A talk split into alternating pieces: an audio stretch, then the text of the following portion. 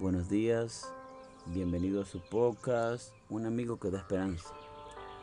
El devocional para hoy se titula Rescate. Ninguno de ellos podrá en manera alguna redimir al hermano ni pagar a Dios su rescate, pues la redención de su vida es de tan alto precio que no se logrará jamás. Salmos capítulo 49 versículos 7 y 8. El 5 de agosto del 2010, un derrumbe en la mina San José dejó sepultado a 33 mineros a unos 700 metros de profundidad. El yacimiento ubicado a 30 kilómetros noroeste de la ciudad chilena de Copiapó se desplomó impidiendo todo tipo de comunicación. No obstante, un plan de rescate se inició inmediatamente para liberar a los soterrados de manera más rápida y segura posible. A través de una sencilla sonda, 17 días después del incidente se logró transmitir el precioso mensaje. Estamos bien en el refugio, los 33, llenando de esperanza a todo un país. Mayor fue la esperanza en el interior de la mina cuando los mineros fueron informados del costo del rescate que estaban planeando en su favor. El gobierno chileno anunció que no escatimaría gasto para rescatarlos, alcanzando el costo total de la operación los 22 millones de dólares.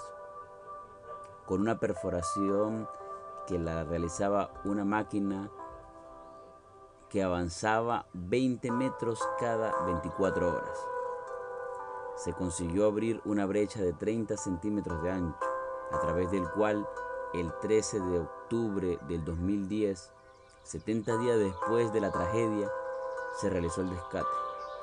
Un rescatista debió descender hasta las profundidades para hacer posible el salvamiento. Más de mil millones de telespectadores fueron testigos de tan exitosa liberación. ¿Cuánta semejanza tiene este rescate con el que Dios realizó en nuestro favor? Fue una tragedia que la raza humana quedara sepultada bajo el peso del pecado.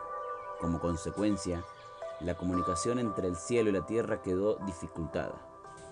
Pero un plan inmediato de rescate se instauró para liberar a la raza caída.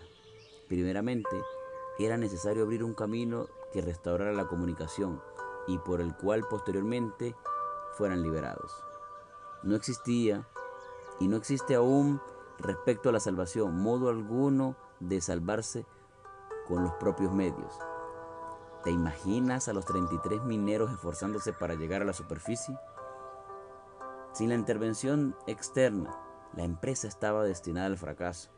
Ni siquiera hubiesen podido pagar alguna manera la operación de rescate, porque el rescate de su vida fue de tan alto precio que no lo hubiesen logrado jamás.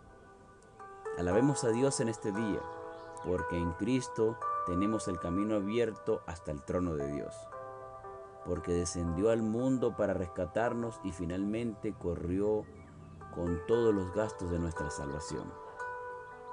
No puedes salvarte por más que te esfuerce, pero puedes manifestar gratitud hacia quien con bondad y misericordia actuó prontamente a tu favor. Que el Señor te bendiga y nos vemos mañana para un nuevo devocional.